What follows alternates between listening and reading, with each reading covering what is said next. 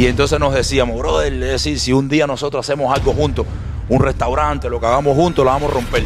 En El Santo, en Don Diablo, empezamos a trabajar, a trabajar juntos, Miami Vice y Carlos Cruz. Y ahí empezamos a hacer una fiesta. En la calle 8 no se había, eso, no se había hecho eso nunca. Al nivel de lo que nosotros estamos haciendo ahora, pero para el pueblo. So, no hay preferencia de mesa ni preferencia de área en ningún Ah, lado. qué bueno Por eso. ejemplo, mira, nosotros tuvimos a Bless comiendo acá. Bless comió en esta mesa. Tuvimos a Ryan Castro hace dos días, comió en aquella. ¿Cómo es aquella? Tuvimos a Vinicio. Allá. Comió aquí. Allá, ¿verdad? Vinicio comió acá. Tuvimos a Zion. Comió acá. Jacob- es decir, Jacob Forever Jacob, comió allá. Jacob comió acá. Randy de gente de zona comió aquí también. Aquí y ha comido aquí también. comido es aquí decir, también. todas las áreas de carniceros son iguales para todo el mundo. Check-in, check-in, Checking con Mauro. check-in, check-in, Checking con Mauro. check-in, check-in, Checking con Mauro. check-in, check-in. Checking con Mauro. Espera que la gente Bueno, se- bienvenidos aquí al podcast de Mauro. Esa es la vuelta. Bueno, 5, 4, 3, 2.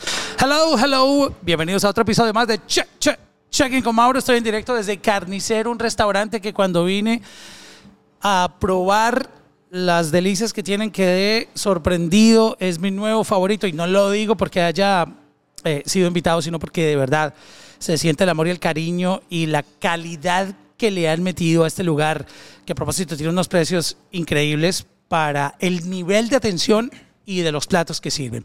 Tengo a Carlos Cruz que me acompaña hoy en el, en el podcast. Eso, hoy tengo parte de los fundadores de- del lugar y eh, vamos a conocer cómo, cómo un latino, cómo inmigrantes, como personas que ah, vienen con sueños, eh, empiezan a conquistar el mundo aquí. Carlos, ¿cómo estás? Bienvenido. ¿Cómo estamos, Mauro? ¿Todo bien? Qué bueno tenerte en el podcast. Bueno, muchas gracias por la invitación y la oportunidad de tener el, el día de hoy. Qué bueno, qué bueno tenerte aquí. Ya vamos a conocer un poco todas las cosas que tú has hecho también en el mundo de la gastronomía y, y obviamente impactando la cultura aquí en Miami. A mi parcero también, Ángel, um, Ángel Sánchez de Miami Vice, eh, una persona que seguramente ustedes han visto muchísimo si son usuarios activos de social media en, en- en muchas actividades, en eventos, um, con artistas y siempre empujando la cultura, mi hermano. Qué bueno tenerte también acá.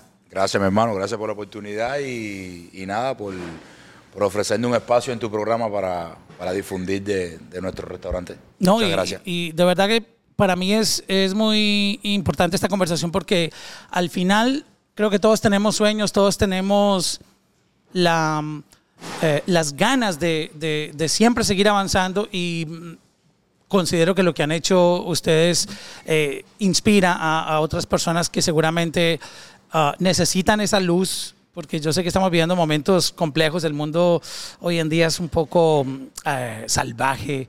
Ah, en social media tú, tú entras y te confundes, ves la gente feliz, triunfando y muchas veces la gente se pregunta, ¿por qué, Todo yo no, estoy- ¿por qué yo no avanzo? Y, y no es cierto. Pero detrás de esto hay mucho trabajo y, y yo quisiera conocer un poquitito la, la historia particular de cada uno. Carlos, ¿cómo tú describirías tu- tus comienzos? Eh, de- eh, cuando eras pequeño, ¿dónde vivías? Bueno, yo soy, yo soy de La Habana, Cuba, de un reparto que se llama, un un sitio que se llama eh, Alta Habana. ¿Qué es lo que ustedes le llaman reparto? Yo escucho mucho Una esa ciudad. palabra. Ok. Un barrio, un barrio. O sea, lo que es para nosotros, yo soy colombiano, eh, Lo que es el barrio para ti. barrio ustedes le dicen reparto. Sí, ahí mismo, donde, como mismo Ahora- tú tienes las motocicletas y los carros viejos. Ahora y lo entiendo otro, porque así. hay un- una manera de describir la música que dicen música de reparto. Y yo decía, ¿qué será reparto? Música de barrio. Música Es la de barrio. del Es barrio. como, por Sí. ejemplo, Ryan Castro, que dice el cantante del gueto. El cantante del gueto. El cantante del barrio, en Cuba entonces es el reparto. Ah, ok, mira, ya aprendí algo nuevo acá. Qué Yo interesante. creo que lo aprendimos, ¿viste? So, Esa pregunta. ¿Y y qué tantas oportunidades tenías tú cuando, cuando no, estabas yo- en tu yo casa? allá, allá en Cuba, como le decimos nosotros, mataperreaba. Estaba en el reparto jugando con las amistades, esto con lo otro, pero siempre me gustaba mucho la, o sea, hacer negocio.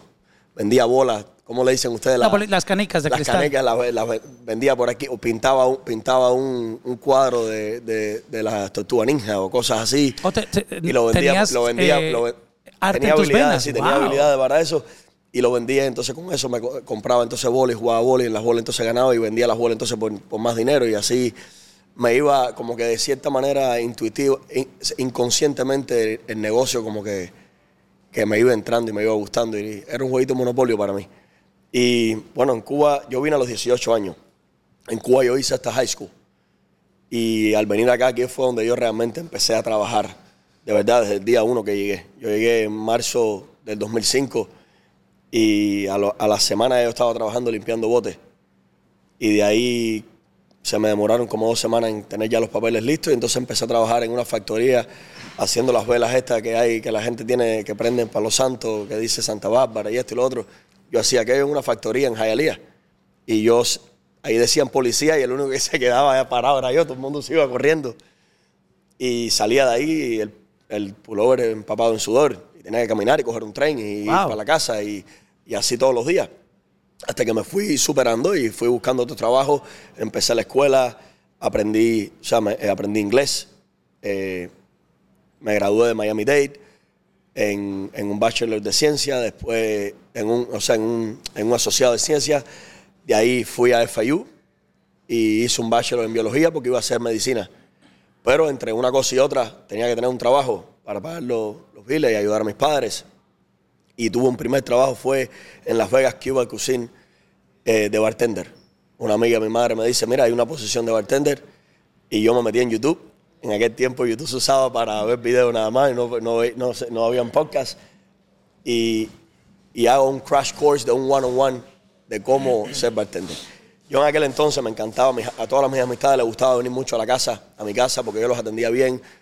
Eh, hacía unas mesas, yo, yo hacía unas mesas estilo europeo, así en el piso, una vez, que espero que no me digan nada, pero sin querer me llevé a las 3 de la mañana unos cojines de Nicky Beach y cayeron alrededor de la mesa de mi casa, entonces con juca, con velas, esto, y la gente se sentía muy bien en mi casa y siempre preparando trago, esto con lo otro, pero nunca lo había hecho profesional.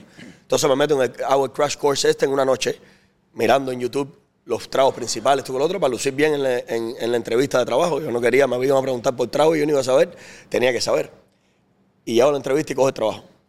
Muchacho, me llega una muchacha bella en la barra, una barra enorme que había en el lugar y me pide un, un Apple Martini. Aquello no había manera que yo lo arreglara. Yo hacía el Apple Martini y cada vez estaba más dulce y más dulce y más dulce y más dulce. Bueno, yo le puse un vaso de agua de este tamaño al lado. Así que dije, mira, este trago te lo invito yo y este vaso de agua también te lo invito yo. Y bueno, ahí empecé a interesarme mucho por la coctelería y desarrollé mi mundo en la coctelería. Después trabajé en 900, eh, llegué a ser bar manager ahí. Después pasé a, a ser, eh, hice mesero también. Hice todas las, todas las, todas las posiciones eh, en lo que es restaurantes. Y después me voy a Sea Spice, donde entro de bar manager y ahí me supero en la parte de, de gerente y llego a hacer, eh, llego a, a llevar el, el restaurante. Empiezo a conocer muchos artistas. Conozco a Ángel y Raciel, que le encantaba. Yo hacía unas fiestas ahí los domingos tremendas. Hago un stage donde empiezo, traigo a gente de Zona, traigo a Diana Fuentes, eh, traigo, a, traigo, tra- traigo a, a Mau y Ricky. Eh, Camilo, por primera vez toca conmigo ahí, invitado por Mau y Ricky En sus inicios. en, ahí en Sea Spice conmigo, sí, que cuando yo oí a ese muchacho, yo dije, wow, pero este, este tengo que tenerlo aquí de, de titular también. Empiezo a hacer un unplug los viernes donde venían, eh, o sea, tenía la banda, pero entonces venían la- los artistas invitados, entre ellos la banda, el que me llevaba la banda es el, el trompetista y músico que usamos nosotros para todos los shows, Josefe, colombiano, no sé si lo conoces, que ahora está sacando su disco. Y, y bueno, ahí empieza la trayectoria mía de no solo restaurante, sino involucrando restaurante con celebridades. Marc Anthony lo tuvo allá, David Beckham. eh, hice muchos shows para, para gente en México muy, muy importante, como Miguel Alemán en su cumpleaños, vino Carlos Slim. Entonces ahí empecé a, a mezclar las dos, las dos partes de, bueno, Justin Bieber, o sea, la lista es larga de las personas que, que- que iban allá y entonces empecé a, a mezclar lo que es el buen servicio con darle a- el espacio a los artistas que se sienten en casa. Conozco a Ángel y Raciel, de ahí me voy de director de operaciones para, con, Roma, con el equipo de Roman Jones, abro el Santo, la taquería, el restaurante y el club de Don Diablo. Eh, abro también eh, Gramercy, pero bueno, en el Santo, en Don Diablo, empezamos a trabajar, a trabajar juntos, Miami Vice y Carlos Cruz. Y ahí empezamos a hacer una fiesta. En la calle 8 no se eso, no se había hecho eso nunca. Las fiestas que se hacen en, en los clubs importantes de Miami, lo empezamos a hacer en la calle 8, un lugar mucho más pequeño, pero muy, muy acogedor. Y una fiesta que salían ahí, que aquello era una, una locura. Entonces todos los artistas querían ir ahí. Y los hacíamos sentir igual en casa tenían, le dábamos su mesa, le dábamos su importancia, su espacio.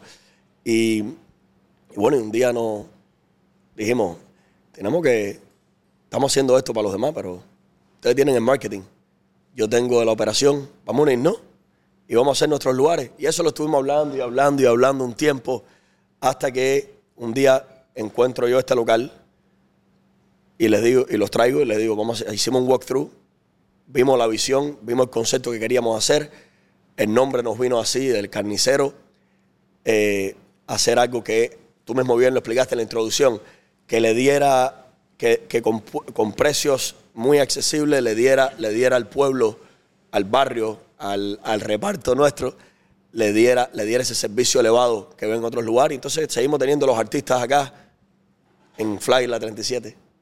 Wow, qué, qué increíble esa, esa historia y, y ver cómo se materializan los sueños. Ángel, cuéntame, cuando tú comenzaste a mm, entender esta ciudad, cómo funcionaba, cómo llegaste a la idea de, mira, yo creo que a mí me iría bien entrando en, en- en la vida nocturna. Ah, quisiera saber un poco esos inicios, cómo, cómo, cómo te llegó esa inspiración. Yo llegué más o menos con la edad de Carlito. Tenemos más o menos la, la misma edad. Yo llegué con 18 para 19. Yo llegué en el 2006 acá a Estados Unidos. En Cuba nunca había trabajado. En Cuba estudié hasta el, hasta el preuniversitario y entonces de ahí vino lo que es la parte del servicio militar. Mi mamá era médico, me consiguió la, me consiguió la licencia para que, para que no pasara el servicio militar y entonces pude venir a los Estados Unidos. Cuando yo llegué a los Estados Unidos empecé trabajando Recuerdo que llegué el primero de marzo del 2006, cayó miércoles, llegué a casa de mi hermana y, el, y al próximo lunes ya ella me había conseguido un trabajo con un amigo de ella que se dedicaba a poner columnas de concreto en, en las afueras de las casas, cuando se estaban construyendo al principio las columnas. Era un trabajo bien, bien duro. La persona me iba a buscar y me dejaba todos los días, me pagaba 60 dólares al día. Ahí estuve trabajando tres meses. A los tres meses me hablaron de un trabajo, un amigo mío que ya estaba trabajando en una compañía que se llama, una compañía que es de Fire Sprinkler, son los sprinklers de fuego contra incendio, que aunque, aunque era en la construcción igual, porque se hacía cuando los edificios, las construcciones se estaban, se estaban elevando, era un, era un, un trabajo que necesitabas techo. Sí, para poner los sprinklers de fuego necesitas tener techo. So, por lo menos no cogía sol. So, ahí empecé a trabajar desde, desde a los tres meses de haber llegado acá. Y desde, a- como te dije, en Cuba yo nunca había trabajado. Y cuando empiezo a trabajar en ese trabajo, recuerdo que el dueño me dice, como a lo, empecé de ayudante y como a los dos meses, el dueño me dice, llega un día a la obra que estábamos haciendo, que era el Baptist, el Hospital Baptist, que queda en Homestead. Ese hospital yo trabajé ahí eh, por muchísimo tiempo. Llega el dueño de la compañía y me dice, mira, nosotros estamos haciendo overtime. ¿Tú quieres trabajar overtime después de las tres y media? Y yo recuerdo que yo le dije, a, le dije al dueño, mira, si tú quieres, búscame una cama y yo me quedo aquí a dormir aquí, trabajando aquí, todas, aquí. todas las horas que tú quieras. ¿Entiendes? Y entonces ahí, cuando empecé a trabajar, porque fue mi primer trabajo, en Cuba yo nunca trabajé, ahí fue que yo empecé a descubrirme como persona, ya como, como adulto, que a mí me gustaba trabajar. Y que tú sabes, y que más que trabajar me gustaba, cuando yo hacía algo, me gustaba que las personas se dieran cuenta que lo que yo estaba haciendo, es decir, era, era un trabajo excelente. Sí, me gustaba que las personas me elogiaran.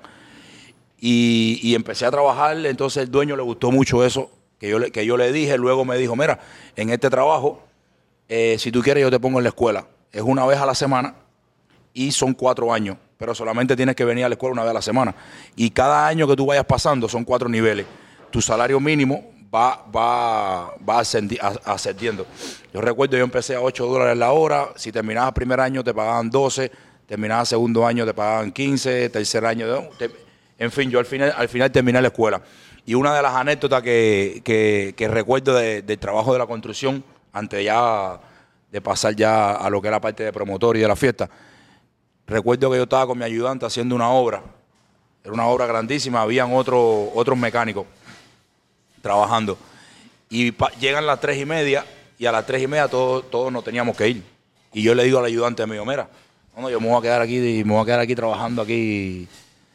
Y me dice el ayudante, pero ¿cómo que trabajando? Si no, no, si no, en ese momento no había autorizado el, overtime. Y le digo, no, no importa, si quieres vete. Y el- y el- y el señor se quedó conmigo, era de Camagüey. Y nos quedamos, recuerdo, de las tres y media como hasta las ocho y media trabajando. y poniendo tubería y poniendo tubería y poniendo tubería. Y como a las ocho y media nos fuimos. Al otro día, cuando viene el supervisor, ah, entra a la obra y mira para arriba y dice, y dice, acá, ¿y cómo fue que ustedes hicieron todo esto? Porque los otros mecánicos habían llegado, por ejemplo, como hasta por aquí, y nosotros habíamos llegado, es decir, súper lejos. Y ya desde ese momento, ya, es decir, en la compañía me cogieron un cariño tremendo.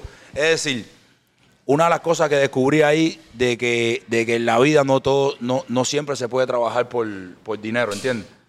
Se tiene que trabajar por pasión y el dinero muchas veces viene en consecuencia de eso, ¿entiendes? Y entonces ya en el 2000, 2011, ya yo había perdido, cuando terminé la escuela, ya yo ganaba el salario máximo, que eran 22, 23 dólares en, en el- en en la compañía de Fire Sprinkler. Y ya de ahí para arriba no se podía subir porque ese era el salario máximo. Y, esa, y ese, ese tipo de negocio, hacer trabajo por la izquierda era un poco difícil porque, porque al, tener que ver con los bomberos y eso, necesitan licencia y todo. No es como un electricista que va y te cambia una luz. Entonces ya había perdido un poco la motivación y un amigo mío me dice, mira, yo conozco, yo conozco una persona que tiene una compañía que hacen fiesta. Yo puedo hablar con él para que tengas un meeting con ellos y empieces a trabajar con ellos como promotor llevándole personas. Ya yo me reúno con esta persona y me dice, mira, yo tengo la fiesta los jueves, recuerdan los jueves en OPA, en el Dolphin Mall, era un lugar que había en el Dolphin Mall antiguamente. Jueves OPA, viernes la bodeguita, sábado Club Play y domingo la covacha. Y el trabajo es sencillo, es, de promotor. Tienes que estar en las redes sociales, escribiendo a las personas, a las muchachas, a los clientes, hacer relaciones, tratar de conocer la mayor cantidad posible de personas. Y cuando las personas te llamen para reservar o las muchachas te llamen para ir a la fiesta, atenderlas. Para que ya te sigan, te sigan llamando en, en- en otras ocasiones, ¿sabes? Todos los días. Y yo empiezo en el trabajo y ya, y cuando, cuando empiezo, fue como un amor a primera vista. Porque yo salí de la construcción, yo tenía como 23, como 23 años cuando empecé de promotor. Yo salí de la construcción que en un momento tuve un poco, tuve motivado, pero ya llegó un momento ya de que perdí la motivación porque no me gustaba lo que hacía. Es decir, no me, no me gustaba levantarme a las 6 de la mañana, ponerme un casco con unas botas, ¿entiendes? No me sentía feliz con lo que, con lo que estaba haciendo y no me veía a futuro haciendo ese trabajo.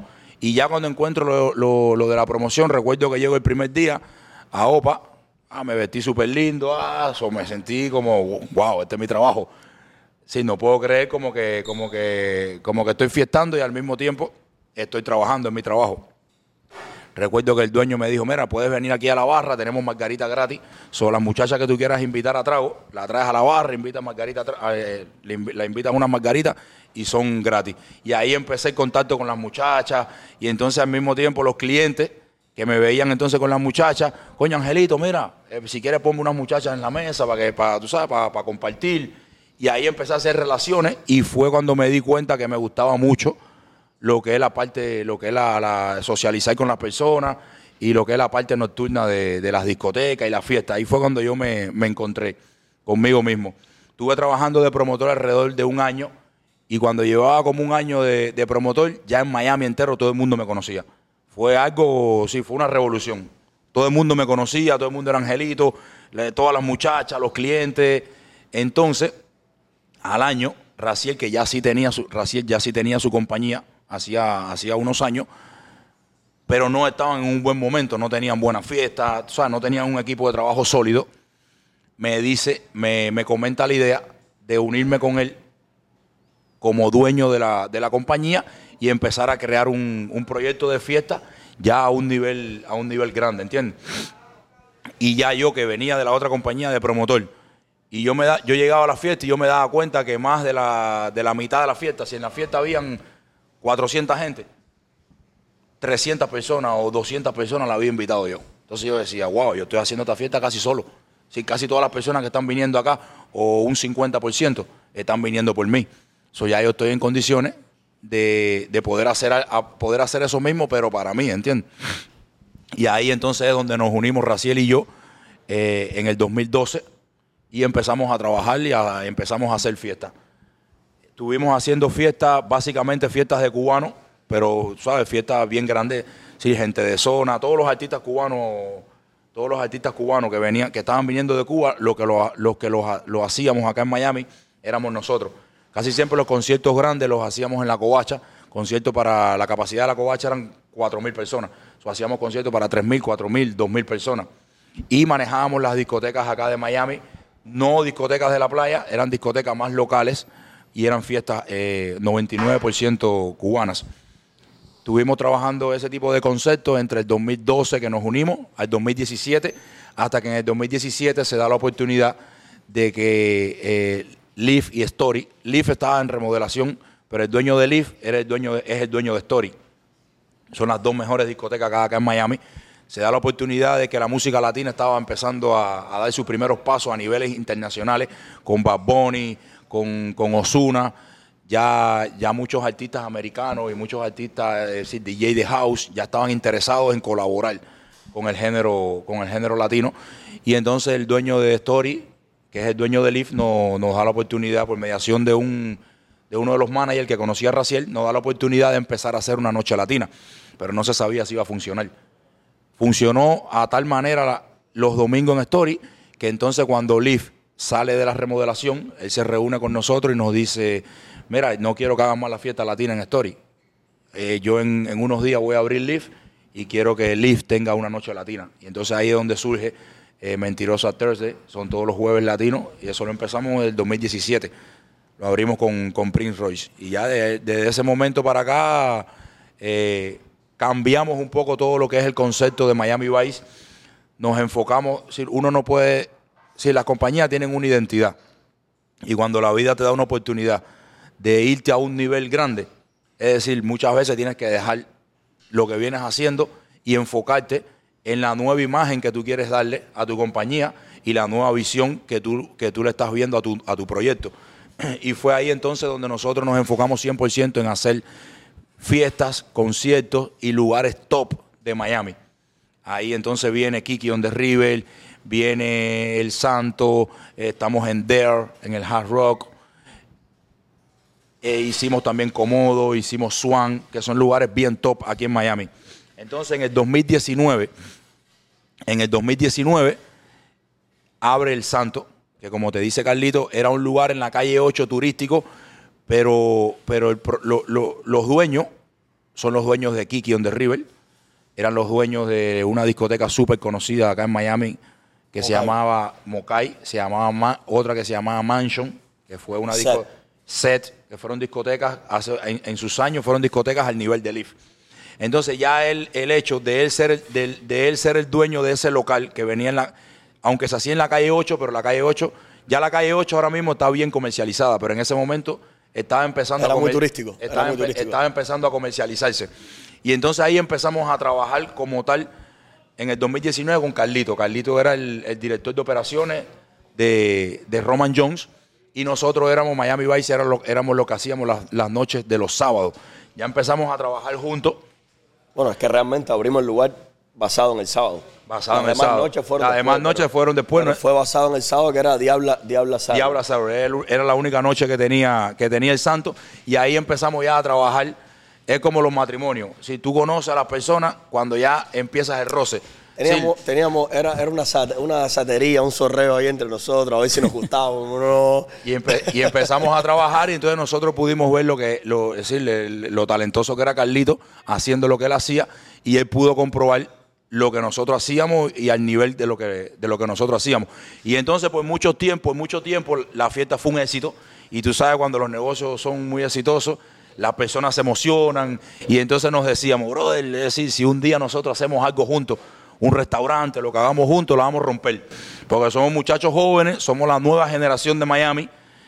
Tenemos, entre nosotros tres, tenemos todo el conocimiento que necesitamos, porque ustedes tienen las relaciones, tienen la visión de hacer fiestas a un nivel grande, es decir, tienen el marketing, tienen las redes sociales, controlan las influencers. Y en el caso de Carlito, tiene todo lo que es el conocimiento operativo de, de correr un restaurante, correr una discoteca, correr cualquier, cualquier tipo de local y a un nivel, porque fue lo que él aprendió, a un nivel top en Miami, que por eso es el éxito de... de No hay nada por encima de eso. Por eso es el éxito de Carnicero, que Carnicero, cuando, cuando se nos, ya cuando nos decidimos a, a- a unirnos como, como dueños y hacer nuestro propio proyecto, porque este es uno de los, de los primeros que vamos a empezar a hacer, pero ya estamos en construcción, estamos ya buscando el segundo carnicero y estamos en construcción de cinco restaurantes más. Ya cuando nos unimos a, hacer, este pro- hacer, hacer este proyecto, que Carlito nos llama, que había encontrado este local, venimos a verlo y estamos definiendo más o menos el, el concepto que queremos darle a este lugar. Entre los tres dijimos, mira, nosotros vinimos de Cuba sin nada. En ese momento, esto fue en el 21 y en el 16. Los tres, lo- los tres llevábamos en este país más de 15 años. Si nosotros llevamos 15 años que tuvimos que irnos superando, es decirte, nosotros vinimos de cero, irnos superando y llegamos a un nivel.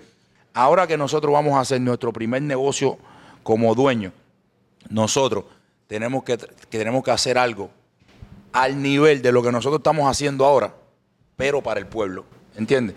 Si no, no venir y hacer, es decir, nosotros tenemos que darle la experiencia de lo que nosotros somos hoy en día, tenemos que darle esa experiencia, pero para el pueblo, no para, no para una, no para un, para una gente selecta, ¿entiendes? Y entonces ahí es que viene el concepto de hacer un lugar top, con un servicio top, con, comi- con una comida excelente en, en el medio de- del pueblo y que las personas puedan venir, puedan venir, por ejemplo, aquí nosotros hemos tenido a Vinicio, de los mejores futbolistas del mundo, comiendo y al lado a lo mejor hay una persona que, que trabaja, que es un electricista y está gastándose 100 dólares, ¿entiendes? Y esa es la magia de carnicero.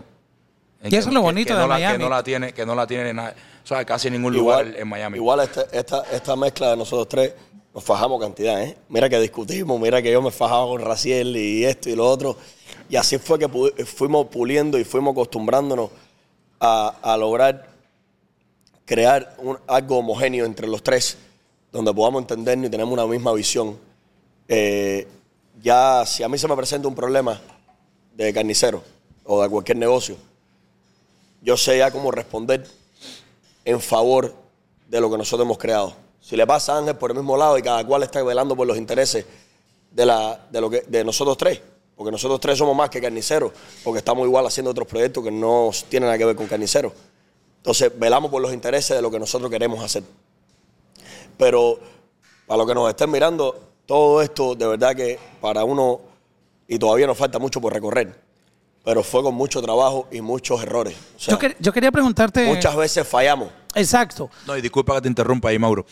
Y, y lo que las personas van a disfrutar mucho en Carnicero es que todo el conocimiento que nosotros hemos adquirido por estos largos, por, por- por- por más de 15 años, y todo el conocimiento que a nosotros nos ha llevado, a nosotros, por ejemplo, Miami Vice, a hacer la fiesta que hacemos, a Carlos Cruz, a haber manejado lo- los restaurantes más top de acá de Miami. Sí, todo ese conocimiento entre nosotros que, que nos, ha, llevado muchísimos años en adquirir, al igual que las relaciones que hemos hecho con los artistas, con los influencers y todo, la- las personas que, que visiten Carnicero van a poder disfrutar y van a poder sentir desde que se sientan a la mesa, desde el servicio, desde la comida, desde el trato.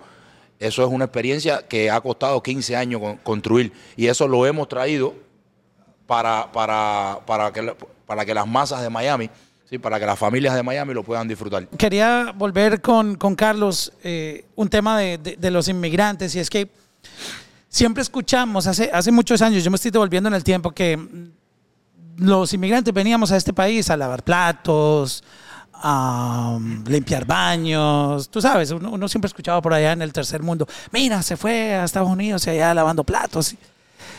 Y, y uno tal vez viniendo de, no sé desde Cuba cómo lo sentían, pero en mi caso que soy colombiano, uno veía como que, coño, qué, qué difícil es salir adelante en Estados Unidos, como que lo veía imposible y, y ve uno las cosas que ustedes han hecho y se da cuenta que, que todo es posible con dedicación, pero esa mentalidad eh, tuya, y ahorita voy con, con An- Angelo, para que me cuentes cómo tú fuiste programando tu mente para no quedarte en esa percepción que siempre teníamos los latinos de que veníamos a, a limpiarle la mierda a los gringos. Sorry por decir esto, pero es que así, siempre se ha hablado. No sé, yo sé que las cosas han cambiado, pero, pero no de crecer y- y de pasar a otro nivel. Bueno, yo, Mauro, yo te digo una cosa. Primero que hay un proceso en la vida. Como mismo uno nace, empieza a gatear, después que camina, después que esto, después que lo otro, después que corre, que uno tiene que confiar en ese proceso y no saltar, sino cortar esquinas. Con esto te digo porque hoy en día, por ejemplo, sale mucho en las redes sociales, oye, mira, no hace falta ir a la escuela, no hace falta esto, no hace falta lo otro. Y yo entiendo, no hace falta, yo, yo no sé, yo no sé la carrera que yo me gradué en la escuela para llegar a donde estoy hoy en día. Pero si yo fui inteligente y usé mi sentido común y mi tiempo, no lo malgasté. El tiempo que estuve en la escuela, yo logré aprender cómo, bueno, un- uno aprendí inglés, que ya eso te da una ventaja, sobre todo en Miami, que se habla más español que inglés. Dos, aprendí cómo, cómo redactar la gramática en inglés. Entonces aprendí también, di clase de economía, de esto lo otro, y me, me fueron herramientas que hoy en día yo me doy cuenta que yo las uso para poder redactar un contrato, para poder leer un contrato, para poder dialogar con personas que están a un nivel mucho más alto que uno, y yo no luzco como un come mierda. Disculpa la palabra. No, Pero- no, aquí pero, se puede es- pero es sea, una ya. preparación, es una, son herramientas al final. Entonces, con esto te digo que la mentalidad de uno va cambiando a medida que te vas relacionando con otras personas que están a un nivel de preparación más alto que uno. Si yo me la paso todo el tiempo hablando con... Y con esto te digo una cosa, yo creo que en la vida hace falta todas las personas. Porque alguien tiene que ser dishwasher, alguien tiene que lavar platos, o sea, alguien tiene que limpiar el piso, alguien tiene que ser presidente. Necesitamos sacrificio, o sea, y, y a no todo el mundo le gusta, porque esto, esto, mira, el pelo se va cayendo y esto trae dolor de cabeza, esto trae sacrificio. No todo el mundo es feliz Y hay otros trabajos que tú, que es más fácil llegar, cloquín, trabajaste. Y a ver las noticias ahí. Y te fuiste para A ver acá, una en la chela casa, y ya. ya desconectaste el mundo. Nosotros no desconectamos nunca de- del mundo en que vivimos, o sea, de lo que hacemos. Siempre estamos con todo el tiempo conectados y wired a lo que hacemos. Pero yo creo que todo va con la ambición y, la vi- y lo, y lo que uno quiere en la vida. Eh, yo no tengo problema porque aquí lo- los empleados, y es parte de lo que creamos en Carnicero, aquí todo, todo el mundo, nosotros traemos a la mesa tanto lo bueno como también lo que aprendimos de lo que no nos gusta que nos hagan, de, lo que no, de cosas que aprendimos en trabajo en, el pasado, lo traemos también a la mesa a los, a, a- los- negocios nuestros de nosotros ahora. Nosotros, queremos, que- nosotros creamos una familia aquí donde todo el mundo tiene sentido de pertenencia, donde yo entro por la puerta atrás y estoy saludando al, al que lava los platos y, estoy, y si lo tengo que ayudar, lo ayudo. Y si, hay que, y si veo un papel en el piso, yo lo recojo. Y es parte de, de- de- de- crear un ámbito de trabajo donde todo el mundo se sienta bien. Cómo crecer y cómo superarse y no ser algo que tal vez es una... Todo está en la ambición, en la ambición de la persona y con quién entonces uno se, se mezcle, con quién uno, con quién uno socialice. Eh, la, escuela, la escuela, de cierta manera, me ayudó mucho, y repito la escuela porque fue la vía que yo encontré, pero también fue el trabajo. Por ejemplo, cuando yo trabajé en 900, era en Key Biscayne. Y yo en 900 empiezo ahí de bosser, de ayudante mesero. Y yo estoy en Key Biscayne, que Key Biscayne es una zona espectacular. O sea, hay que tener Bien dinero. exclusiva, claro, Hay que tener dinero para vivir ahí. Tú tienes que tener billete. Y yo manejaba, yo manejaba para llegar a Biscayne y iba, en- cuando yo tenía un Audi A4, que coño, para mí, Pepillo, yendo a la universidad, estaba bueno el carro, pero era un carrito, de no era del año ni nada por el estilo.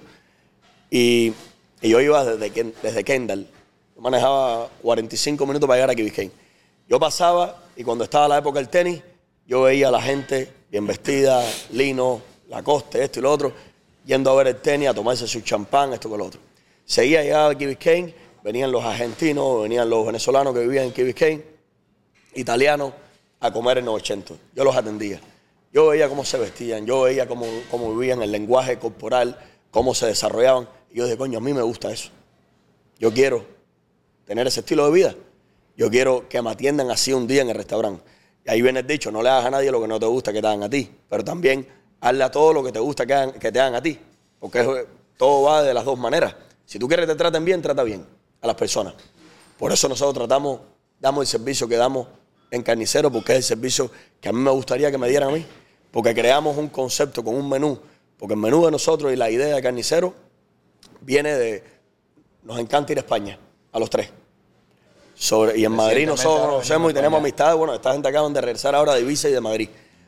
Y la idea fue cómo mezclamos la comida que nos gusta a nosotros, pero nos falta el arroyo de frijol, nos faltan los platanitos maduros, nos falta la fritura de malanga. Entonces, le dimos, complementamos eso y, cree, y se crea la idea de carnicero, empezamos a hacer un, el layout del menú, de las cosas que nos gustaban, esto que lo otro, y después con chef Jorge y Pedro lo pulimos y creamos ese menú. Pero eso, es, esa, es, eso que empiezo a ver yo ahí en Key Biscayne, con, porque ahí yo conozco, atiendo a Jaime Bailey, atiendo a Ricardo Ajona, empiezo a atender muchos artistas que viven allá, que van allá. Y es un lugar que aquello es una comunidad, que ahí no te molesta nadie, ahí tú puedes ser quien tú quieras, que ahí nadie te va a ir arriba a una foto, todo es bien tranquilo. A la Serena Williams la conocí allá, eh, a muchos, muchos deportistas y muchos artistas. Y entonces yo dije, coño, yo quiero ese estilo de vida, pero para llegar ahí tengo que cambiar mi manera de hablar, tengo que cambiar mi manera de vestir, tengo que, o sea, son cosas que van, que por eso digo, todo depende a donde uno quiera llegar y entonces ahí es como uno se comporta. Yo disfruto, yo hoy en día Angelito dice que ya no quiere más eh, la construcción, pero yo ando con botas de constructor, tengo mis caballos, me gusta la tierra, entonces todo depende a donde uno quiera llegar y cada cosa trae su precio y tiene sus consecuencias. Hay cosas que mientras más uno tiene, más dolor de cabeza vienen pero a la misma vez te da satisfacción por otro lado. Eh, pero yo creo que lo más importante eh, es no darse por vencido, porque para llegar a carnicero fallamos muchas veces en muchas cosas. Y de eso que cogimos, que fallamos, pero ¿por qué? Esto, no, esto lo hicimos mal. porque vamos a volver a tratar y vamos a cambiar esto por, por otra opción. Ahora que nos fallamos otra vez porque ahora esto no funciona con esto nuevo que pusimos. Y, así es que fuimos superando y superando hasta que llegamos a lograr algo que, que funcione, algo que sea aceptado por todo el mundo, algo que a la gente le agrada. Porque tenemos dos cosas son importantes para este negocio y es una, gente que entre por la puerta, Miami Vice. Y cómo mantenerla.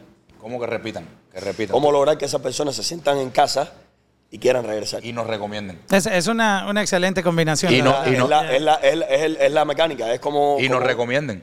Eh, sí, porque lo importante es cuando la de- si nosotros traemos a la persona, ¿entiendes? Pero el- la experiencia que tenga la persona acá en el restaurante es lo que va a hacer que esa persona eh, vuelva y que esa persona nos recomiende con sus amistades. Definitivamente. ¿Entiendes? ¿Cómo ha sido el, el tema tuyo, Ángel, que tienes una, una vida que requiere a veces trasnochar demasiado y obviamente hay muchos compromisos? Yo, yo entiendo el tema de coordinar artistas, eh, eso es un dolor de cabeza porque en, en- en el mundo del entretenimiento no hay un schedule, como que tú digas, esto comienza a las 7 y el artista está a las 7, muchas veces el artista por X o Y motivo se fue a grabar por allá al estudio y se trasnochó y tenía que estar a tal hora despierto. Aparte de ese estrés de, de- de la vida que tienen en, en- en- en las fiestas y en los eventos, viene esta otra responsabilidad, porque esto no es un juego. Claro. Bro, aquí hay un, un- un gasto tremendo, hay unas operaciones que cubrir y también hay una responsabilidad que tú adquiriste. ¿Cómo se saca tiempo para poder eh, darle también la dedicación a esto? Y es bien interesante porque hoy en día eh, la gente le quiere eh, apostar a muchas cosas porque recomienda muchísimo tener eh, múltiples eh, incomes, pero también el tiempo es un factor complicado. Brother, ¿Cómo nosotros- fue este challenge? no- nosotros mismos a veces no sabemos ni dónde sacamos el tiempo, pero, pero lo sacamos. Mira, como te dijo Carlito, el- la vida de, de nosotros, la vida de, de un emprendedor, las personas que nos están viendo, es decir, cuando si quieres convertirte en un emprendedor y quieres salirte un poco de lo que es el, el, el trabajo rutinario de 8 a 5, de luna a viernes, sí, vas a tener que sacrificar muchísimas cosas, ¿entiendes? Las personas muchas veces solamente, es decir, ven el, el triunfo, ven lo que se alcanza, pero no ven el sacrificio. Y muchas veces entre esos, entre esos sacrificios grandes que, que un emprendedor tiene que hacer es que tiene que sacrificar el tiempo hasta llegar a su meta. Aunque el emprendedor nunca llega a su meta, porque cuando llega a la meta se pone otra. Pero bueno, por lo menos nos hacemos esa, esa idea. Es decir, tenemos que sacrificar mucho el, el- el tiempo de nosotros, trabajamos, no, sea física o mentalmente, pero estamos trabajando los siete días de la semana a toda hora. Y, en- y yo creo que, que lo que nos ha ayudado mucho es que el 70% o el 50% del- de, de las cosas hoy en día se resuelven por el teléfono, ¿entiendes? Por el teléfono se puede mandar un email, por el teléfono se puede, se puede eh, controlar muchas cosas. Y en el caso de nosotros, en el caso de nosotros que no- nos enfocamos mucho en lo que es el marketing, en lo que es la promoción, es decir, casi todo lo hacemos por el teléfono. Muchas veces no tenemos que estar en los lugares físicamente para que, para que las cosas funcionen, ¿entiendes? Es decir, podemos resolver las cosas, hacer las promociones, hacerlo, hacer la parte de marketing y todo. Lo mismo podemos hacerlo en, en Madrid que podemos hacerlo en, en Miami. Lo que sí, casi siempre tratamos de, de durante la semana, de la- más o menos la forma en que nosotros distribuimos el tiempo es los días de semana tratamos de pasar la mayor cantidad de tiempo posible acá en el restaurante y los fines de semana sí se lo dedicamos a, a full completo a lo que son las fiestas y, los- y los eventos. Es cierto que Marlon, tú sabes que. no, eh, sorry que te- antes de que me vaya la pregunta, que uno como cliente, eh, porque eh, en muchas conversaciones que he tenido con, con amigos, um, la gente tiene una percepción de que dependiendo de lo que gaste, lo van a tratar en un, en un lugar. Y aprovechando que tengo dos personas que, que están básicamente en la primera línea de, estar en contacto con, con clientes, con, con personas que asisten a eventos, personas que vienen a, disfrutar ah, de un buen rato comiendo algo delicioso. Eh, ¿Cómo es, se maneja eso? Porque la gente tiene el pensamiento de que si yo estoy pagando aquí un- un- una cuenta de 3 mil dólares, a mí me tienen que atender mejor que ese señor de allá que solo pidió unas croquetas. La atención, la, aten- la atención eh, bueno, carnicero nada de eso aplica. En cuestiones de los clubs, todo depende de la noche. Si nosotros tenemos, si, esta- si Miami Vice tiene a Bad Bunny tocando en Leaf, la mesa, la mejor mesa va a costar más que la otra. O sea, eso es precio de, de- producto, no es, no es cuestión de atención. La atención va a ser buena igual en cualquiera de las dos mesas. Una tal vez está más cerca del escenario o la, la mesa es más grande o el espacio está más cómodo, la visión, la visibilidad del escenario donde va a cantar Bad Bunny es mejor. Eso es otra cosa. Pero en carnicero, como mismo Ángel te dijo ahorita, y no sé si escucharon ustedes que están mirando, eh, para nosotros más importante, es tan importante quedar bien con esa persona que vino tras la puerta, porque esa persona no sabemos cuántas otras va a tocar Yeah. después que salga por esa puerta. Si tú, Entonces, tú no sabes, esa referido- persona puede estar en una reunión y, y esa persona puede ser inclusive hasta la aseadora de la oficina de un ejecutivo Claro. súper duro. Y justo le da por preguntarle, mira, María, ¿qué lugar nos recomiendas tú para comer aquí en Miami? Y, Y, se- y lo que y se tomó no- fue un café y- en la barra. exacto. No, y mira, otra, y no sabes y cosa importante que era lo que Y no solo eso, la gente lo que ve al lado. Yo puedo estar sentado, aquí nos pasó los otros días, que se cayó, eh, estaba, estaba fileteando un, un- Yo estaba sentado con mi esposa en esa mesa, y en la mesa al frente, yo estaba comiendo, estaba, no estaba de cliente de carnicero, y en esa mesa estaban fileteando un pescado. Nosotros hacemos el, el brancino que se hace a la brasa, estilo vasco, lo estaban fileteando al lado, en, o sea, table size, se estaba fileteando el pescado para la mesa. Y se le fue un tornillo a- al, al stand donde está la bandeja, cuando están fileteando, se ve el tornillo y se cayó aquello con pescado y todo así. Oh, wow. ¡Guau! De una. Wow. Pero se cayó aquello completo. Fue un show. La gente con celular, porque todo el mundo firma cuando están fileteando el pescado, porque es algo que no todo el mundo lo hace y lo están firmando y aquello se cayó. Fue un tablazo, como le decimos nosotros. Cosas que pasan. Volvemos a hacer el pescado y cuando viene otra vez el pescado, yo me paro y yo le digo, eh, Alexander, ven conmigo, pero déjame filetear el pescado yo. Y vengo y le, les hago un chiste, los hago sentir bien, le digo, mira, son cosas que pasan, pero bueno, es que ese pescado no estaba bueno y querimos, quisimos hacerte otro, y por eso se cayó después adrede, esto con lo otro.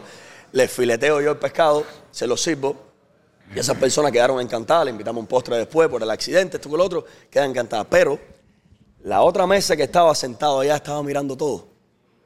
Y al final de la noche, van a mi mesa cuando se van a ir. Estoy con mi esposa comiendo, ya, ya, ese, ya ese tema había pasado y me dice, tú no sabes lo que disfrutamos, ver lo que tú hiciste para salvar la situación de lo que había pasado con el otro. ¿Qué crees tú que pasa con esas personas cuando se van? Cuando esté la mujer en la peluquería haciéndose las uñas y hablando Va a contar con la historia. O el marido esté allá arriba subido en el techo poniendo los sprinkles hasta las ocho y media de la noche.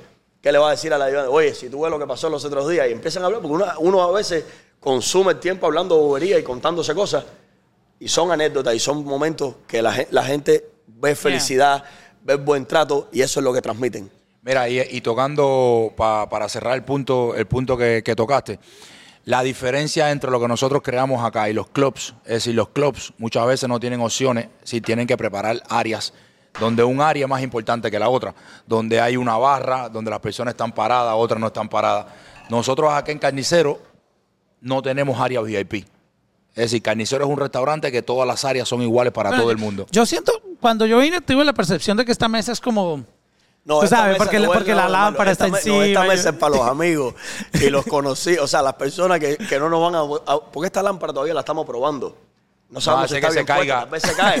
Por eso estás tú sentado abajo de ella. Mira, y, y, por ejemplo, Carnicero, por ejemplo, en Carnicero nosotros no tenemos reservaciones. Las personas llegan y las personas que van llegando eh, por orden de llegada se van sentando en las mesas que se van desocupando. So, no hay preferencia de mesa ni preferencia de área en ningún Ah, lado. qué bueno Por eso. ejemplo, mira, nosotros tuvimos a Bless comiendo acá. Bless comió en esta mesa. Tuvimos a Ryan Castro hace dos días, comió en aquella. Comió en aquella. Tuvimos a Vinicio. Allá. Comió aquí. Allá, ¿verdad? Vinicio comió acá. Tuvimos a Zion. Comió acá. Jacob- es decir, Jacob Forever Jacob, comió allá. Jacob comió acá. Randy de gente de zona comió aquí también. Aquí y ha comido aquí también. comido es aquí decir, también. todas las áreas de carnicero son iguales para todo el mundo. ¿Entiendes? Depende de la disponibilidad. Eh, Depende de la disponibilidad. Qué bonita esa manera de pensar, porque Sí. yo he sentido muchos lugares que llego y... No, si no estás y- en y- esta y- área- Y yo siento la discriminación de entrada, Sí, como claro. que me dicen, mira, siéntate aquí y, y me ponen en una... mes- voy con mi esposa o sea, todo el tiempo, pero nos sientan en es lugares... que Hay muchos lugares de eso. Exacto. Hay mucho de eso. Todo el mundo quiere hacer ese lugar. Por Sí. eso nosotros hicimos carnicero, que es para el pueblo. Exacto. Buenísimo No, eso. y me la Con una gente, mentalidad y- diferente. Y muchas personas me preguntan, muchas personas me preguntan, brother, ¿cómo ustedes han podido hacer un lugar tan lindo donde se ve que se han gastado tremendo dinero construyéndolo? Que a lo mejor podían haberlo hecho con la mitad del dinero, pero, pero no era el objetivo. El objetivo era hacer algo wow para el pueblo. ¿Cómo, cómo ustedes le pueden dar negocio? Es decir, porque a, a manera de, a manera de negocio, los restaurantes top a lo mejor se gastan el mismo, el mismo dinero construyendo, construyendo el restaurante. Me levanté con este mensaje y creo que este mensaje describe lo que es carnicero. Esto es un cliente que se llama Alex, que vino ayer a comer acá y me puso, mi hermano, tengo que decir que finalmente fui ayer al restaurante, pedí alrededor de siete artículos diferentes porque quería probar algunas cosas, muchas cosas a la vez. Wow, wow, wow. La comida fue increíble, el servicio entre el personal fue espectacular, el lugar es hermoso. La mejor parte fue que después de cuatro bebidas y siete artículos de comida, el precio de la cuenta fue lo que me sorprendió al final. No estoy seguro de cómo lo están haciendo con esos precios, pero finalmente tenemos, pero finalmente tenemos un restaurante increíble con precios que cualquier familia puede pagar. Fue increíble conocer, conocerte ayer cuando estabas recogiendo a tu princesa, que también conocí, nos saludó con una son- nos saludó con una sonrisa cuando nos pasó por la mesa. La energía, la energía cuando entré por primera vez fue increíble. Volveré en unos días otra vez para llevar a mi familia. Wow. Vale, gracias. Eso fue una, tú sabes, eso es lo que, lo que eh, al final. Eso lo paga todo, está. La niña, la niña Ángel está trabajando Yo- aquí. yo la vi el otro día. menú Y le encanta. No, y ha, y ha mejorado, Jenny y yo lo estábamos hablando, que ha mejorado mucho su carácter. Porque antes, sabes, si los antes ella era un poco, la peseta. antes ella era un poquito pesada. Pero entonces, como ella está trabajando y está cobrando, sí, le, le- le pagamos su dinerito y muchos clientes le dan 5 dólares, 2 dólares. So, está súper motivada. Carlito la ha cogido y le ha ense- le ha dicho, mira, al principio cuando ella, cuando ella empezó, ella daba los menús y se iba, seria. No, no, no, no, espérate, ven acá, Carlito la cogí y le decía, ven acá, tiene que dar los menús, tiene que decir bienvenida carnicero, cómo la pasaron. Y ahí, y eso, y eso es una cosa que le va a ir enseñando para su vida, porque es si está socializando con las personas. Pero ahí es donde tú ves lo que te estaba hablando, lo que te estaba explicando ahorita. La niña le interesa. Ella tiene, Tiene ella tiene, ella tiene, ella tiene una, una, una, una ambición por querer. Ella está viendo a su padre que tiene ese restaurante. Ella ve a las muchachas, las meseras, cómo se comportan con el cliente, cómo hacen, que hacen su dinero. Y esa niña, ¿con qué edad tiene? Nueve. años? Nueve años. Ya ella, ella está interpretando que eso le gusta Y y que ella quiere hacerlo. Entonces hace la mímica. Ahí te responde la pregunta de cómo uno logra, es de esa manera, es con el interés de cada cual Exacto. y por lo que uno se rodee. No, es increíble y de verdad que la experiencia mía fue impresionante. um, cómo sirven cada plato, cómo eh, le ponen ese, ese amor y, y- y- y cada plato, por sencillo que sea, eh, se ve especial. Tú no, no sientes que tú tienes que venir y pedir lo más costoso del menú para que te lo sirvan bonito. Hasta, hasta un cafecito. todo, todo está hecho de café- El Ese, café ese café bombón, bombón, café es bombón una ese. locura. Eh, la carne, las. eh, ¿Cómo se llama la, la, la bolita que se pedí el otro día? Eh, Una botella de aceite de oliva. ay, coño, aceite se me olvidó.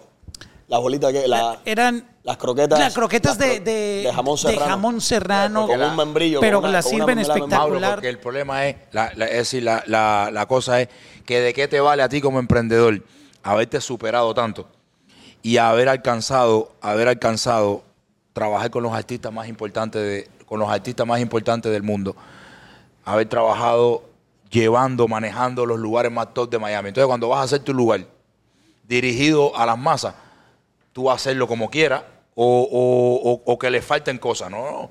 Es decir, vamos a traer la experiencia de lo que nosotros hemos logrado, la experiencia de, de poder estar comiendo acá y tener un artista famoso al lado, sin tener que estar pagando un plato en 500 dólares. ¿Entiendes? Eso, Aquí es, eso en el único lugar donde tú lo puedes conseguir aquí es aquí en, en, en Carnicero, donde puedes estar comiendo con 30 dólares y a lo mejor al lado tuyo hay un, hay un, hay un, no sé, un Anuel, o hay un Karol- una Karol G, o hay un jugador de fútbol famoso, ¿entiendes? Entonces esas son las cosas que nosotros nos ha, nos ha llevado 15 años en lograr y son las que, las que hemos traído, es la experiencia. Carnicero es una experiencia, definitivamente. Definitivamente. Es una experiencia. Es los detalles. Mira, mira, esa cámara está filmando todavía. Ella, ella está grabando. ella- Está grabando, y yo voy a grabar aquí. Esto, esto son los detalles. Este, este es el aceite de oliva nuestro español. Oh, wow. Y es desde la experiencia de cómo, cómo, cómo comer pan con aceite de oliva. Me encanta. Hacemos la preparación en el plato, te ponemos la sal, te ponemos la pimienta, el pan que viene crujiente de una, de una panadería local que nos los trae acá. Entonces, con, con esa mentalidad lo aplicamos en todo. No es lo mismo tomarte un whisky, a ustedes que les encanta el whisky, no es lo mismo tomarte un whisky en un vaso plástico que yo te lo sirva en un, en un, en un vaso de cristal, pero que ahora en vez de vaso de cristal te ponga una- un hielo cuadrado grande, picado ahí a mano y te lo ponga ahí, que además entonces traiga ahora la botella y antes de servirte la botella, eh, servirte el whisky, te hago la historia de la botella, de dónde viene el whisky, de dónde se añejó, de esto, lo otro, y te lo sirvo. Ya tu mentalidad cambia, la, la- la manera de probar ese whisky cambió totalmente. Es. Entonces, ese entrenamiento nosotros se lo damos a nuestro staff aquí, a nuestra familia carnicero. Todos los muchachos aquí, el, pro- el- la- el programa que tenemos, por ejemplo, en los vinos, muy pocos lugares tienen, o probablemente nadie tiene los precios que tenemos nosotros en la, en la carta de vino. Unos precios espectaculares que algunos vinos están más baratos que en, que en Costco. y te lo estás tomando sentado en la mesa. Wow. Por las relaciones que tenemos nosotros de 15 años trabajando con estas compañías, que estamos más que agradecidos porque nos están dando un apoyo espectacular en este primer restaurante, pero ven la visión de todo lo demás que vamos a hacer. Y entonces ese apoyo que nos dan por las relaciones que tenemos y a la misma vez no queremos sernos ricos, ahora yo no quiero cobrarte cuatro veces lo que me costó a mí la botella de vino. Yo te voy a cobrar solamente para que tú la pases bien.